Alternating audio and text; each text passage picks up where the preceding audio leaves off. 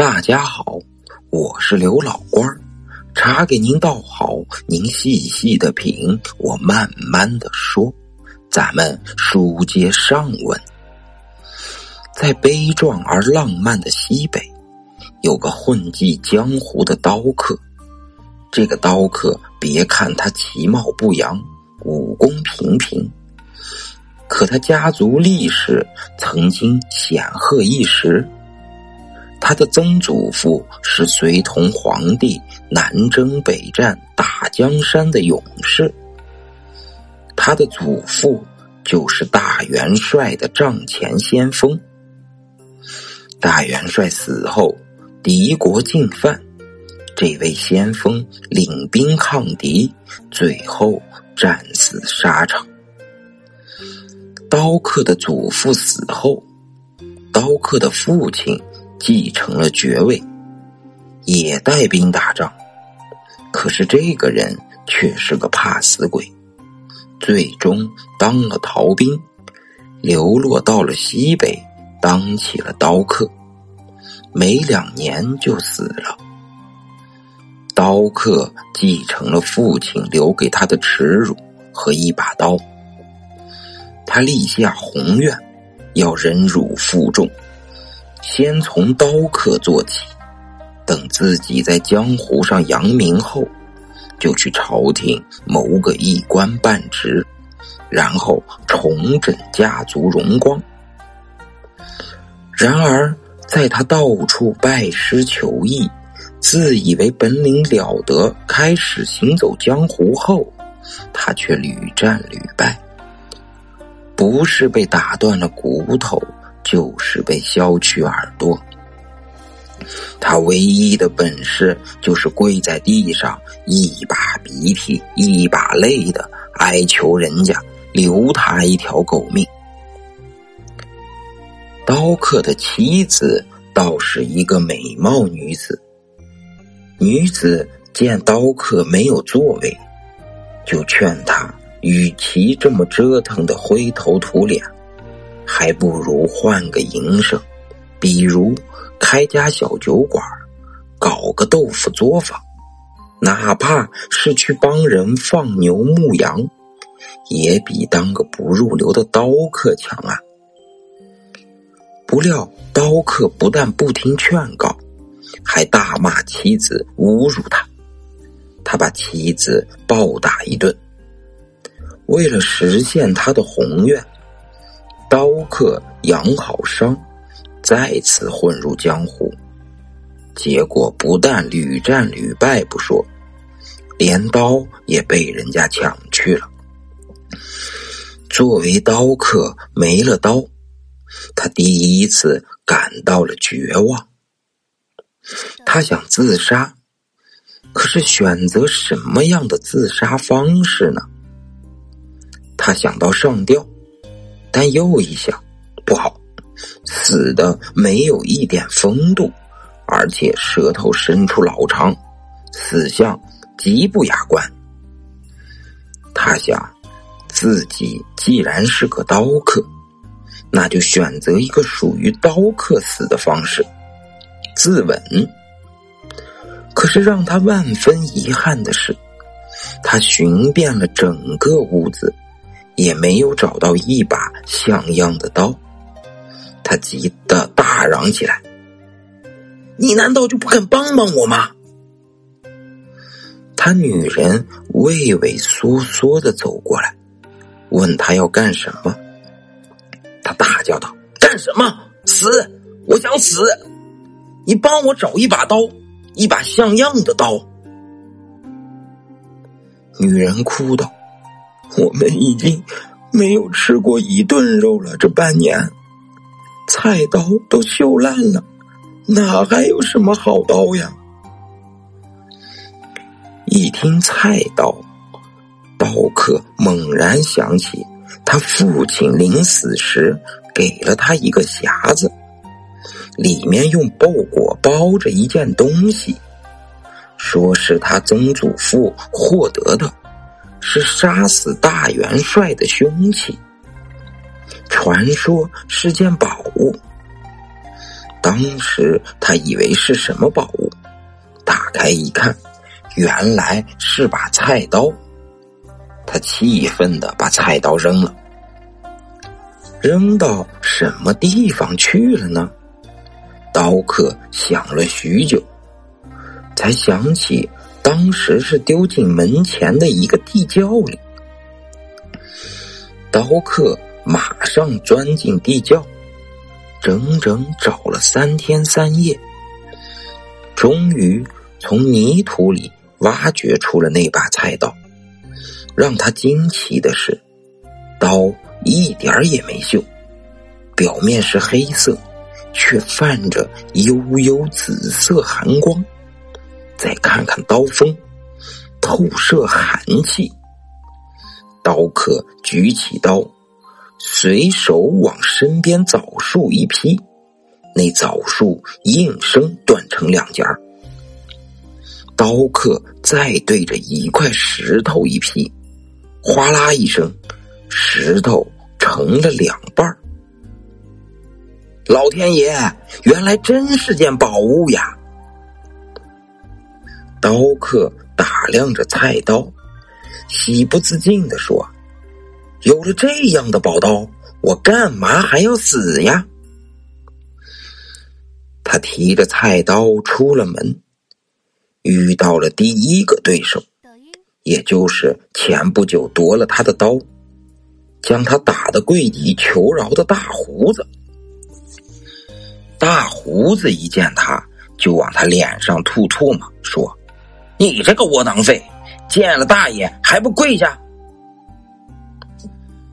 刀客仗着有宝刀，大着胆子说：“我，我我是来向你挑战的。”哈哈。大胡子大笑道：“你的刀都被大爷给绞了，你拿什么东西向我挑战？快滚蛋！别再出来打着刀客的幌子，丢我们刀客的脸面！”刀客从身后抽出那把菜刀，大胡子一见，笑得连腰都直不起来了。刀客生气了。他抡起菜刀，对着大胡子的坐骑一挥，只听“呼”的一声，血光四溅，大胡子的马脑袋不见了，那马轰然倒地，大胡子跌落在地，顿时吓得浑身哆嗦。刀客走到大胡子跟前说：“起来，比试比试。”大胡子哪里还敢站起来？刀客说：“拿起刀来，比试比试。”大胡子一脚把自己的刀踢到一边，哀求说：“别杀我，别杀我！”刀客说：“叫爷爷，爷爷，爷爷，别杀我！”大胡子眼泪鼻涕全出来。一副可怜巴巴的熊样。大胡子行走江湖几十年，也算刀客中的一个人物。就这么着被一把菜刀吓瘫了。其他刀客听说后，莫不惊讶。有人不信这个邪，上门讨教。刀客拿出菜刀。一刀将来者的长刀削成两半，再一刀将来者的双腿削掉。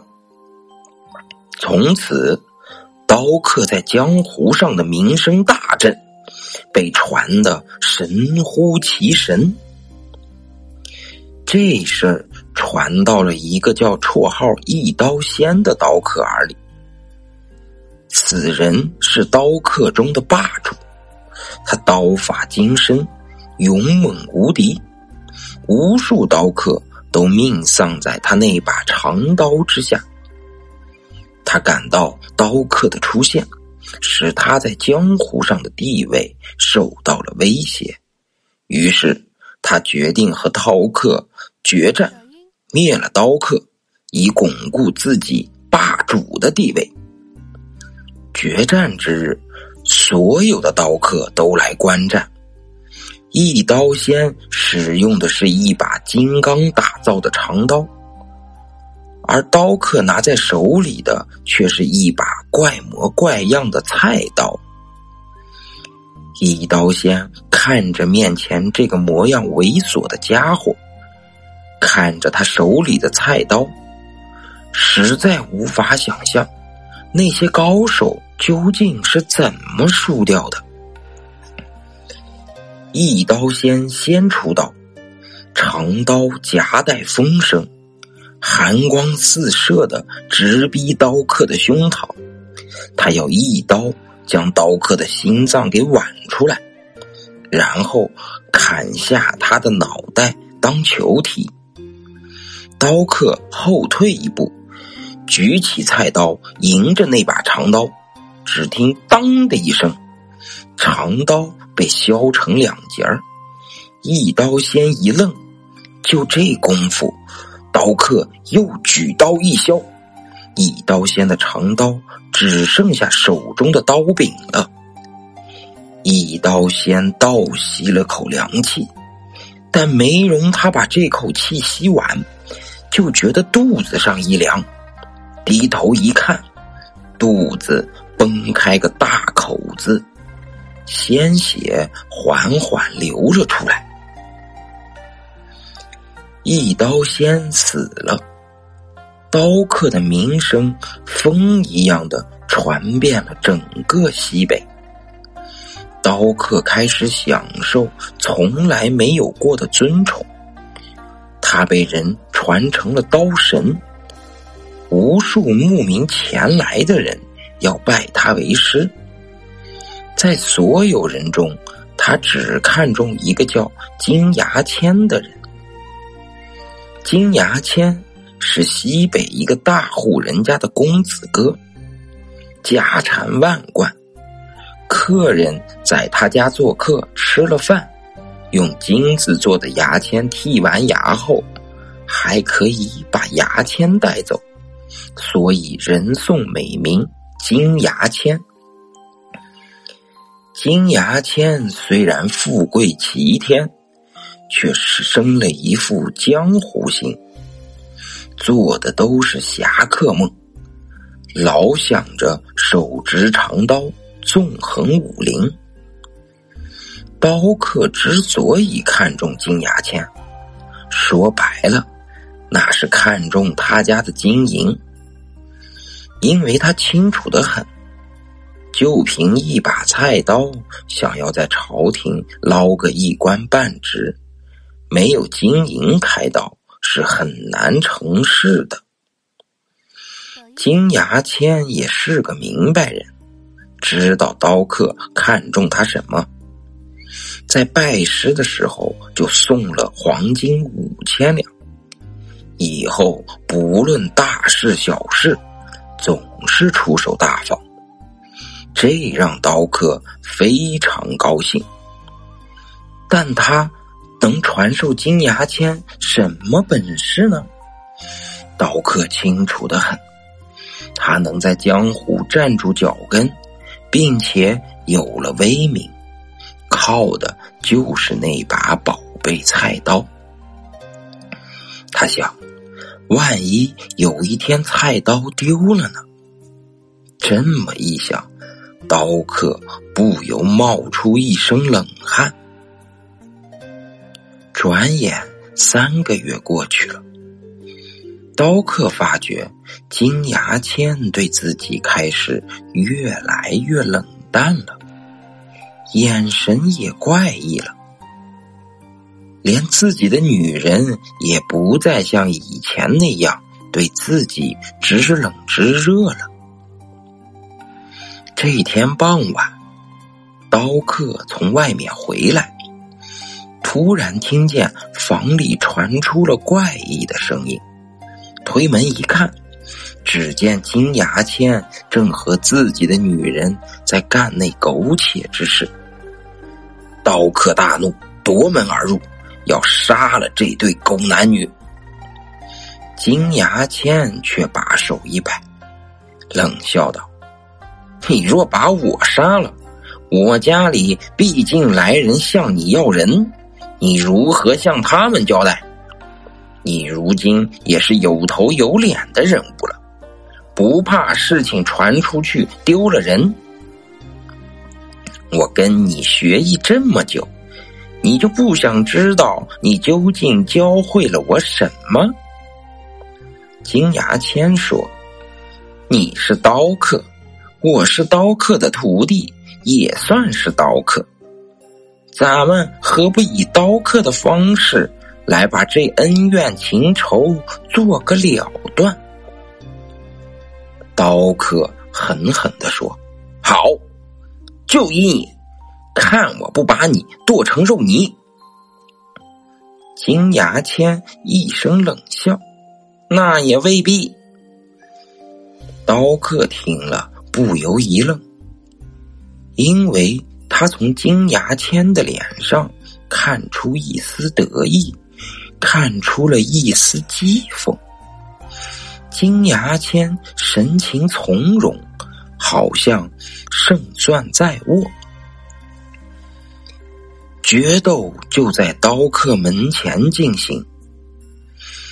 当刀客抽出那把菜刀时，他不由得又是一愣，因为他看到金牙签的手里也握着一把菜刀，而且和自己手中的菜刀一模一样。金牙签掂掂手里的菜刀，冷眼瞟着刀客，等待看笑话似的。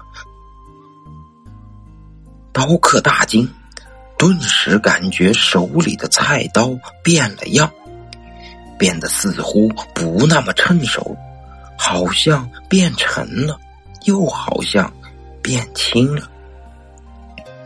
这不能怪我，金牙签说笑道：“要怪，只能怪你的女人，你动不动就揍她。”真以为自己有多高的功夫？哼哼，不过是仗着手里有把宝刀罢了。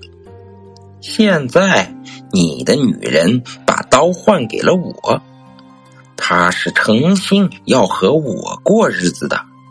你看咋办？